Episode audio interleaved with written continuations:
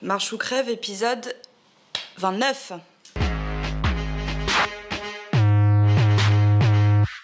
Hello, hello, mon nom est Emmanuel Diaz et bienvenue dans Marche ou Crève, épisode 29. Marche ou Crève, la seule émission qui vous parle de la mort du monde dans lequel vous êtes né. Et puisque vous nous avez dit dans l'épisode précédent que vous aimiez trois sujets différents dans chacun de ces épisodes, eh bien, on vous écoute.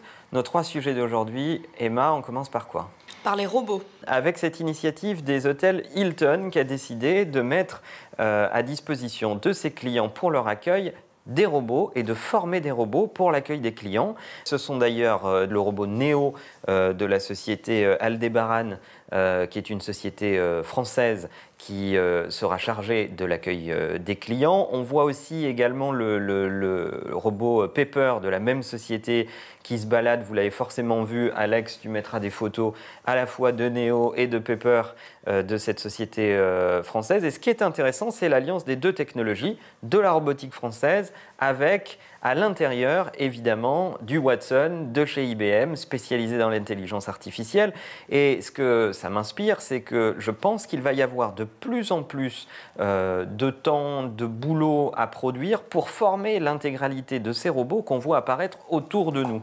Et je pense qu'il y aura des nouveaux métiers. On a vu euh, Amazon Mechanical Turk apparaître pour les tâches répétitives que vous pouvez confier à d'autres personnes grâce à Amazon Mechanical Turk. Eh bien, bientôt, je pense que vous allez avoir des, des, boulots d'éducateurs de robots, des gens qui vont apprendre aux robots à devenir intelligents dans un contexte donné, celui de l'hôtellerie par exemple, et à avoir de la répartie, à avoir euh, la capacité à comprendre des cas particuliers, des opérations de booking particulières dans l'hôtel ou des demandes spécifiques de clients, et que l'apprentissage des robots va être un enjeu extrêmement important, nécessairement injecté euh, par des humains, puisqu'il y aura une, dose de connaissances pré-injectée évidemment dans ces robots, mais, euh, mais il sera extrêmement nécessaire que les humains euh, arrivent à parfaire cette, euh, cette formation. Et à ce propos, euh, ce qui est également intéressant de noter sur l'actualité robotique, c'est que Google a mis en vente Boston Dynamics, qu'ils avaient racheté il n'y a pas très très longtemps. Vous savez, ces robots euh, qui euh, se déplacent un peu sous toutes leurs formes. Euh, on va remettre ici une vidéo, Alex, pour permettre à tout le monde de savoir de quoi on parle. Et notamment cette vidéo qui avait choqué beaucoup d'internautes où un des robots de forme humanoïde est heurté violemment par un humain et se redresse, et se redresse avec une posture assez offensive. Et je crois que ça avait fait peur à, à pas mal de gens. Mais pourquoi Google remet en vente Boston Dynamics? Eh bien, euh, Google commente en disant nous ne voyons pas de ROI et de payback euh, extrêmement, euh, extrêmement rapide sur, cette, sur cette question.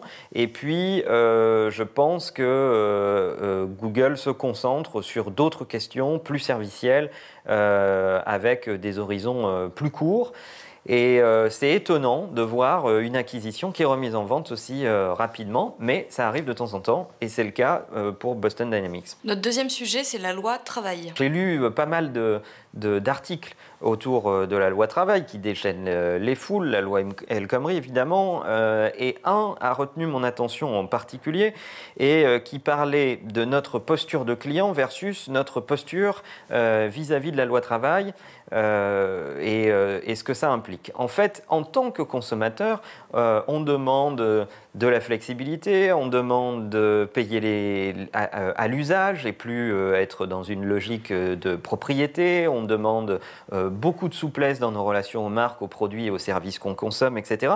Et il semblerait, ce qui est intéressant comme point de vue, que euh, on n'assume pas, on est un peu schizophrène, euh, la contrepartie de cette souplesse qu'on demande en tant que consommateur quand on l'affecte au milieu du travail. Parce qu'effectivement, si on veut de la souplesse, si on veut payer à l'usage et plus euh, à la propriété, etc., etc., bah, dans le monde du travail, ça va demander de la souplesse, ça va demander plus de flexibilité, ça va demander un rapport au travail beaucoup plus liquide, euh, beaucoup moins long-termiste. On sait euh, très bien que nous sommes certainement parmi les dernières générations à avoir des CDI. Demain, euh, il y aura en fait un cumul de travail et une mobilisation de compétences euh, en mode euh, projet. En tout cas, c'est c'est mon avis. Évidemment, il y, a un, il y a un choc, il y a un choc de modèle social qu'on a du mal à appréhender et qu'on a du mal à assumer, mais la mise en parallèle de notre comportement de consommateur avec notre comportement salarié était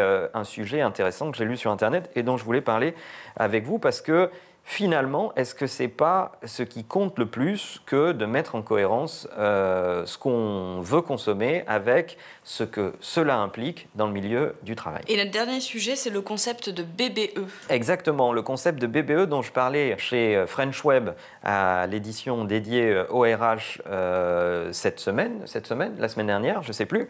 Et ce concept de, de, BBE, il dit quoi? Il dit, en gros, on était dans une économie de la marque, on était dans une brand-based economy euh, et on a construit la valeur autour de la valeur des marques. On a construit la valeur des entreprises autour de la valeur des marques. D'ailleurs, dans le bilan comptable des entreprises, la marque elle-même a une valeur.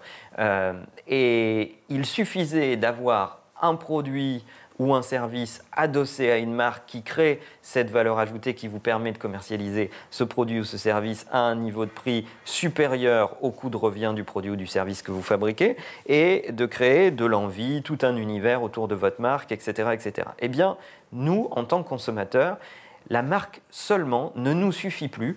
Il nous faut de l'intelligence, il nous faut de la capacité d'interaction, il nous faut une relation conversationnelle avec les marques, il nous faut être étonné, il nous faut être surpris, on en a parlé dans d'autres épisodes. Et donc, je pense qu'on passe d'une brand-based economy à une brain-based economy où les marques doivent euh, vraiment mobiliser de la connaissance et de l'intelligence transversale dans les entreprises pour être en relation avec leurs consommateurs aujourd'hui euh, qui sont de plus en plus éduqués, de plus en plus experts de la relation et du marketing. On détecte tout de suite quand vous recevez un email ce qui sonne vrai et de ce qui sonne faux, ce qui est une mauvaise euh, campagne euh, marketing.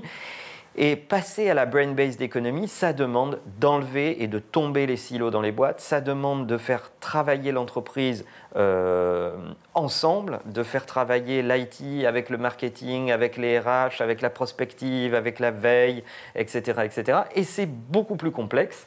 Et je ne dis pas que la marque n'a plus de valeur, mais quand on observe ces 50 dernières années, la valeur dans le bilan comptable des entreprises, euh, considérée par les entreprises dans la façon dont ils se valorisent, a tendance à baisser. Et par contre, euh, la valeur autour de euh, la chaîne de distribution et du CRM et de la data a tendance à augmenter, ce qui montre bien qu'on va vers une économie de l'intelligence, de la connaissance et de la conversation. La marque, finalement, est-ce qu'elle ne serait pas un peu le parachute qui nous reste pour amortir les atterrissages compliqués quand on n'a pas encore investi sur la 5Q Economy, le conversation business, etc., etc. En tout cas, c'est une question qu'on peut se poser. Et vous le savez, mon point de vue sur cette question, c'est qu'il faut tout diriger, diriger l'intégralité des efforts vers l'expérience, la relation, la conversation, parce que vos consommateurs euh, l'attendent de façon euh, criante, l'exigent, et quand ils ne l'ont pas, ils passent d'une marque à une autre, et finalement, le rapport affectif qu'on a à la marque, qui crée de la fidélité, la stickiness client, euh, s'estompe quand on trouve un meilleur deal expérientiel avec une autre marque. Voilà pour euh, aujourd'hui. Petite question pour vous. Est-ce que vous êtes prêt à adopter un robot à la maison? Et si oui, qu'est-ce que vous lui demanderiez de faire? Laissez-nous vos commentaires et vos avis sur cette question. Le monde change, il change très vite. On aimerait bien qu'il ne change pas sans vous. À bientôt.